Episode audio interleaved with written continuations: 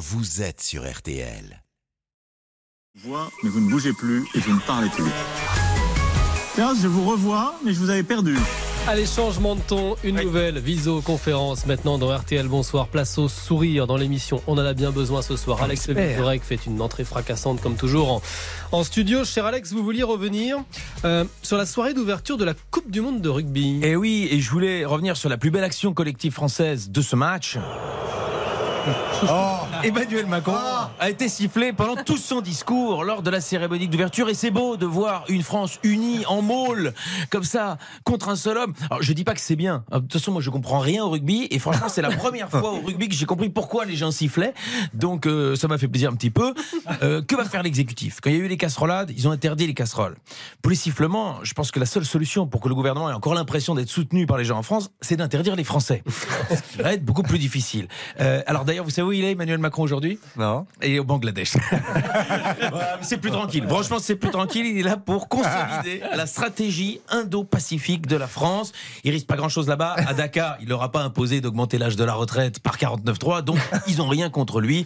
Et on a quand même hâte de voir son prochain déplacement dans notre pays pour consolider sa stratégie franco-pacifiste elle-même. Alors, politique Oui. encore. Alex, vous avez écouté Sud Radio? Eh ben, je ne recule devant aucun risque. J'ai écouté Sud Radio, euh, toute belle interview de Sébastien Chenu, numéro 2 donc du Rassemblement National, par Jean-Jacques Bourdin.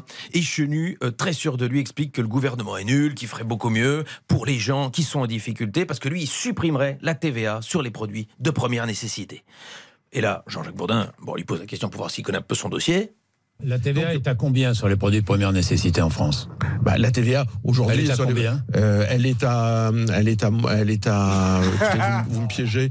Oui, évidemment. Alors, euh, en politique, on appelle ça un piège. Dans un autre métier, on appelle ça une incompétence. Voilà. Alors, euh, voilà. Quitte à- et quitte à passer pour une buse, il tente un chiffre. Il dit voilà, je super banco. Oui, il dit bah, 8 et demi. Comme ça, il le tente. Et, et Bourdin lui dit non. Euh, et donc, chez lui, il dit bon bah, dites-le moi vous qui savez. Non. Elle est à combien? Ah ben moi Bah, je veux euh, le dire, elle est à 5,5. Mais, les Pardon, pro- mais nous, on la, on propose à poisson. 0%. Pardon. Donc, vous voyez, Mais les est- quand je vous dis essentiels. 8,5, vous me dites 5,5, on est, on est dans la même marge. la même marge. Ah, Vous, vous aimez les chiffres 8,5, 5,5, on est dans la même marge.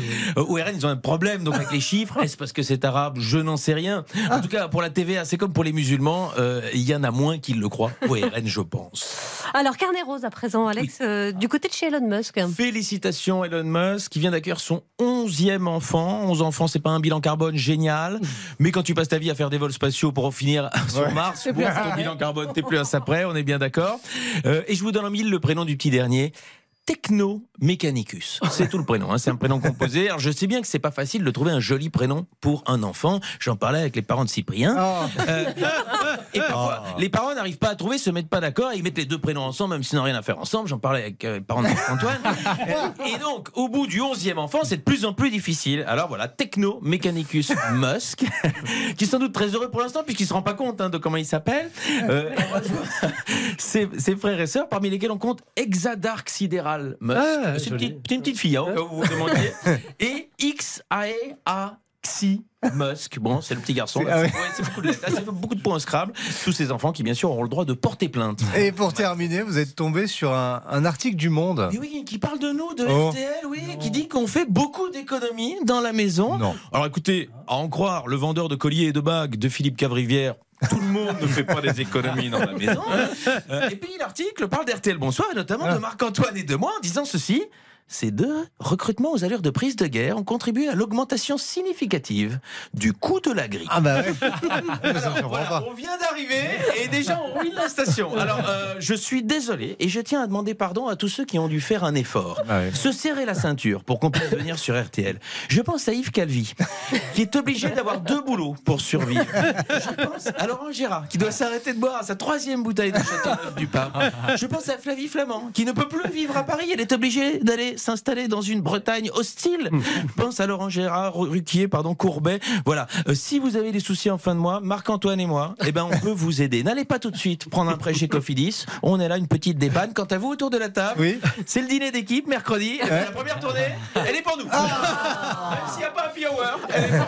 C'est bien noté. Merci Alex Vizorek pour cette nouvelle visioconférence. Alex, vous restez bien entendu avec toute l'équipe autour de la table jusqu'à 20h. On va accueillir notre invité événement dans un instant. Léa Drucker, l'actrice à l'affiche du film transgressif de la rentrée l'été dernier, où elle joue euh, une belle-mère qui entame une liaison avec son beau-fils de 17 ans. Autant dire que le film risque de secouer la rentrée cinéma tout de suite.